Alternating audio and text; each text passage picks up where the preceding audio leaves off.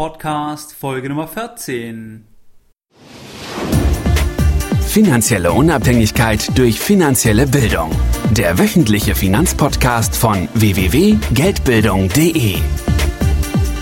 Spannende Einblicke und Informationen rund um die Themen Kapitalanlage und Börse zur Verbesserung deiner finanziellen Bildung.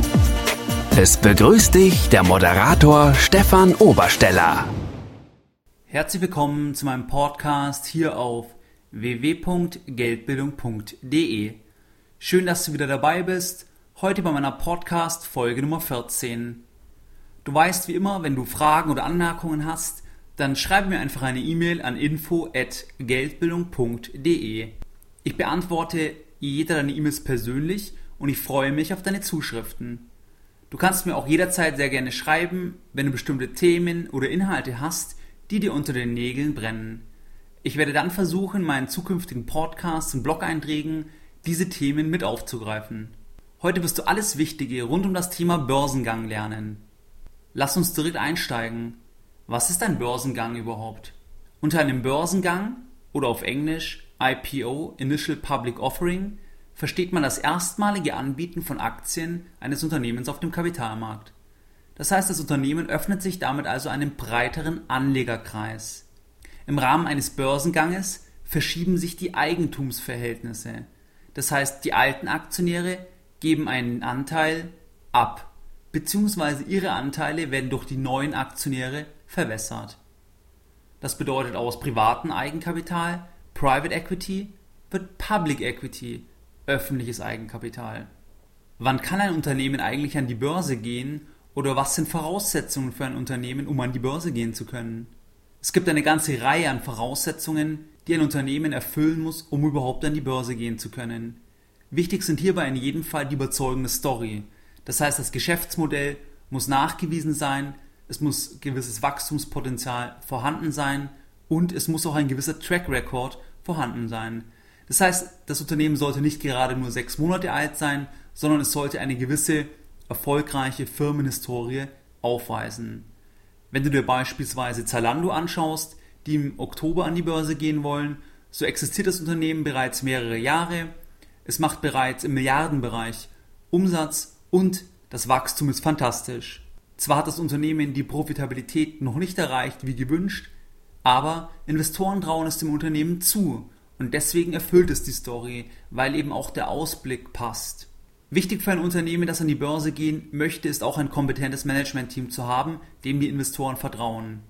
Ferner ist die richtige Rechtsform wichtig, das heißt, es muss sich um eine börsenfähige Rechtsform handeln, wie es beispielsweise die AG, die KGAA oder die SE der Fall ist. Weiter ist die Transparenz ganz, ganz wichtig. Je nachdem, in welchem Segment sich das Unternehmen listen möchte, muss auch die entsprechende Transparenz abgebildet werden. Und ein Punkt, der mir ganz wichtig ist, ist das Market Timing. Das heißt, ein Unternehmen kann alle Kriterien erfüllen. Wenn aber das Market Timing völlig falsch ist, dann wird das Unternehmen keinen Börsengang vollziehen können. Mit Market Timing meine ich die Psychologie des Marktes. Wie ist aktuell die Stimmung im Markt? Sind Anleger eher risikofreudig oder risikoavers? Beispielsweise kurz nach einer Krise oder während einer Krise ist es auch für Top-Unternehmen sehr, sehr schwierig an die Börse zu gehen und sich dort Kapital zu beschaffen, weil Anleger und Investoren einfach in breiter Front sehr risikoavers sind und dann eben ein Börsengang nicht vollzogen werden kann. Die Frage, die sich dir stellt, ist jetzt vielleicht, warum geht ein Unternehmen überhaupt an die Börse? An die Börse zu gehen hat ja auch eine Reihe an Nachteile. Man gibt Anteile ab, man gibt Macht gegebenenfalls ab, man muss die Hosen runterlassen, etc. Das sind ja nicht alles positive Dinge. Der wichtigste Grund für einen Börsengang ist ganz klar die Finanzierung, die über einen Börsengang möglich ist.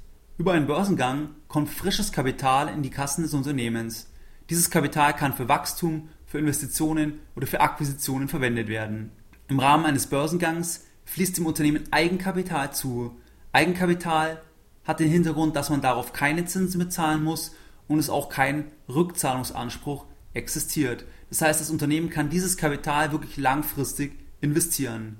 Um sich diese Vorteile eben zu erarbeiten und diese Vorteile zu haben, hat man als Nachteil eben, dass man eben Anteile abgegeben hat und damit gegebenenfalls auch Mitbestimmung im Unternehmen oder jetzt einfach mehr Leute mit an einem Tisch sitzen und diese Personen, die neuen Eigentümer natürlich auch einen Anspruch auf Gewinnbeteiligung haben. Wenn du dich erinnerst, der Unterschied zum Fremdkapital. Beim Fremdkapital wird lediglich ein Zins bezahlt und irgendwann muss das Geld auch wieder zurückbezahlt werden. Man hat aber keinen Anspruch auf Gewinn oder auf Gewinnbeteiligung und man hat auch bei Fremdkapital keine Mitbestimmung als Gläubiger. Weitere Gründe für einen Börsengang sind, dass ein IPO sich eine eigene Währung schafft. Das heißt, die Aktiengesellschaft teilt sich insgesamt in Aktien auf und diese Aktien können dann mit dem jeweiligen Preis eine eigene Währung darstellen. Das heißt, wenn du dir vorstellst, das Unternehmen A möchte später Unternehmen B kaufen, so könnte man quasi den Altaktionären von Unternehmen B anbieten, dass sie einen Teil am Unternehmen A erhalten, also einen Teil der Aktien bekommen und den Rest in Bar bekommen. Das heißt, es ist wirklich eine neue Währung, die hierbei entstanden ist. Das siehst du bei Übernahmen relativ häufig, wenn dann, wenn dann genannt wird, dass eben ein Teil in eigenen Aktien bezahlt wurde. Der Grund für einen Börsengang könnte auch sein, dass dann, wenn man endlich an der Börse notiert ist, dass man eine stets objektive Wertermittlung des Unternehmens hat. Man kann zu jedem Börsentag nachsehen, wie viel das Unternehmen wert ist. Spannend ist auch, dass bei einem Unternehmen, das an der Börse gehandelt wird, Vermögen sehr schnell verschoben werden kann. Das heißt, die Vermögensdisposition ist extrem flexibel. Wenn du dir vorstellst, du hältst 0,5% von einem börsennotierten Unternehmen, dann kannst du dieses Aktienpaket relativ leicht verkaufen, zu Geld machen und du weißt jederzeit, wie der Preis deiner Aktien ist. Wenn du dagegen vergleichst, dir gehört 0,5% einer nicht börsennotierten GmbH, dann kannst du das ja nur sehr, sehr schwierig zu Geld machen.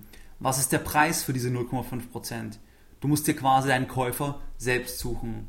All dies ist eben bei börsennotierten Unternehmen nicht der Fall und damit deutlich einfacher und könnte auch ein Grund für einen Börsengang sein. Wichtig ist auch, dass wenn man einmal an der Börse notiert ist, dass man auch leichter Zugang zu anderen Kapitalquellen hat, nämlich Fremdkapital. Man kann leichter Anleihen emittieren, weil einen der Kapitalmarkt quasi schon kennt, man bereits dabei ist und man auch leichter die notwendigen Publizitätspflichten erfüllen kann. Ein nicht finanzieller Vorteil eines Börsengangs oder ein nicht finanzieller Grund eines Börsengangs ist sicherlich auch die Steigerung des Bekanntheitsgrads. Börsennotierte Unternehmen sind häufig bekannter als nicht börsennotierte Unternehmen und haben damit eine höhere Strahlkraft für potenzielle neue Mitarbeiter. Das heißt, man bekommt mehr Presse, mehr Publicity und dadurch kann man eventuell als Arbeitgeber interessanter für neue Mitarbeiter wirken. Jetzt stellst du dir vielleicht die Frage, wie läuft denn so ein Börsengang ab? Das möchte ich dir in groben Zügen darstellen. Der erste Schritt eines Börsengangs ist in der Regel, dass man sich Banken auswählt, mit denen man zusammenarbeiten möchte. Das sind sogenannte Konsortialbanken, in der Regel Investmentbanken, die einen gewissen Prozentsatz des Emissionsvolumens als Gebühr erhalten. Häufig ist es dann so, dass eine Bank das Konsortium anführt, der sogenannte Konsortialführer oder die Leadbank. Diese Banken analysieren dann das Unternehmen, Sie machen eine ganz, ganz sorgfältige Due Diligence, eine Prüfung der Bücher, stellen den Unternehmenswert fest und identifizieren den realistischen Preis, den man verlangen könnte. In einem dritten Schritt erfolgt dann die sogenannte Roadshow. Das heißt, das Unternehmen wirbt für sich selbst. Das Unternehmen wirbt bei Investoren für die eigenen Aktien, prüft das Interesse bei Investoren etc. Ist die Roadshow erfolgreich gewesen, dann folgt der nächste Schritt. Hier wird der Ausgabepreis bzw. der Emissionspreis definiert bzw. die Preisspanne festgelegt. Als Beispiel bei Zalando ist jetzt die Preisspanne für den 1. Oktober, glaube ich, für den Börsengang zwischen 18 Euro und 22,50 Euro. Und jeder, der jetzt dort investieren möchte, kann quasi sagen, ich ordere 500 Aktien zu 20 Euro und im Rahmen der Zuteilungsphase sieht man dann, ob man eben zum Zug gekommen ist und zu welchem Preis man dann letztlich zum Zug gekommen ist. Im Beispiel von Zalando erwartet man dann ein Emissionsvolumen zwischen 507 und 633 Millionen Euro. Wenn dann der Emissionspreis festgelegt wurde, dann können die Anteilsscheine den Investoren entsprechend zugeordnet werden. Man erhält dann, sofern man zum Zug kommt, entsprechend die Anzahl an Anteile, die man geordert hat. Sollte die Nachfrage größer als dem Angebot der Aktien sein, spricht man von sogenannter Überzeichnung. Es erfolgt dann ein sehr wichtiger Moment, die sogenannte Erstnotiz. Das ist der erste Handelstag und dort sieht man dann quasi, oder dort wird immer stark drauf geschaut, wie schließt die Aktie am ersten Handelstag. Schließt sie im Gewinn oder im Verlust? Das ist sehr wichtig, weil man es ebenso als Indikator für den Erfolg des Börsengangs sieht.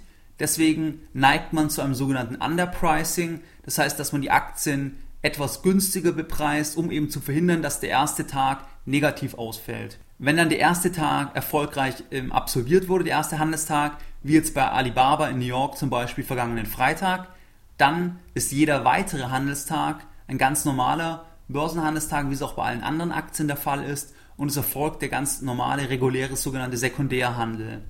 Das heißt, dort können einfach Anteile verkauft und gekauft werden. Und je nachdem erfolgt entsprechend die Preisfeststellung.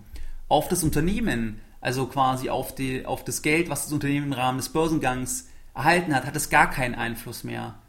Hier wird oft verwechselt, wenn das Unternehmen an die Börse geht, dann hat man quasi Anzahl an Aktien, die das Unternehmen ausgibt, mal den Preis, minus Gebühren etc. Das ist dann das Kapital, was dem Unternehmen zufließt. Alles, was dann weiter an der Börse passiert, also der Sekundärhandel, der ist lediglich ein Austausch zwischen Eigentümern, hat aber keinen direkten Einfluss auf das Unternehmen. Jetzt stellst du dir vielleicht die Frage, sind Neuemissionen bzw. Aktienemissionen für dich eine gute Anlage? Schaut man sich Statistiken und Studien an, dann ist die Performance häufig eher schlecht und eine Investition in neue Aktien ist häufig keine gute Entscheidung gewesen. Warum ist das so? Es kommt sicherlich daher, dass ein Unternehmen sich erstmal optimal darstellen möchte. Das heißt, es kann auch die Zahlen entsprechend im Vorfeld ein bisschen auf den Börsengang ausrichten und man will sich ja einfach verkaufen. Das heißt, das Unternehmen tut sich ja selbst bepreisen, bewerben im Rahmen der Roadshow und allen weiteren Preisbildungsmaßnahmen oder, oder Veranstaltungen letztlich. Das ist ähnlich wie bei dem ersten Date, da will man sich auch bestmöglich verkaufen und genauso versucht das Unternehmen sich natürlich bestmöglich im Rahmen eines Börsengangs zu verkaufen. Hinzu kommt auch, dass gerade bei einem Börsengang die Informationsasymmetrie zwischen den alten Eigentümern und den potenziell neuen Eigentümern extrem hoch ist. Weil die Transparenz ist ja vielleicht nur für ein paar Jahre rückwirkend der Fall, aber man hat nicht den Einblick in die Bücher der letzten fünf, zehn Jahre. Das heißt, man hat eine noch höhere Informationsasymmetrie zwischen den, den Interessen alte, neue Eigentümer und hieraus besteht eben auch die Gefahr, dass man quasi dann zu teuer einkauft oder dass man eben die Katze im Sack kauft. Generell, wie du weißt, bin ich gar kein Fan von Einzelaktien und noch weniger ein Fan zu sagen, welchen IPO zeichne ich jetzt, weil ich eben eher ein Freund vom passiven Investieren bin. Ich habe auch schon das eine oder andere Mal bei einem IPO mitgezeichnet, allerdings ist es dann eher so just for fun oder als kurzfristige Spekulation zu sehen. So was sind heute deine Lessons learned? Du hast heute gelernt, was ein Börsengang ist. Du hast die Gründe gelernt, wann ein Unternehmen an die Börse gehen kann. Du hast gelernt zu verstehen, warum ein Unternehmen überhaupt an die Börse geht. Du hast den groben Ablauf des Börsengangs gelernt und was neue Emissionen für dich bedeuten. Wie immer möchte ich auch diese Folge heute mit einem Zitat beenden und heute eines von Mark Twain. Der Oktober ist einer der besonders gefährlichen Monate, um mit Wertpapiere zu spekulieren. Die anderen sind Juli, Januar, September, April, November, Mai, März, Juni, Dezember, August und Februar. Mehr Informationen zum Thema finanzielle Bildung auf dem Weg zu deiner finanziellen Unabhängigkeit findest du unter www.geldbildung.de. Und immer daran denken, Bildung hat die beste Rendite.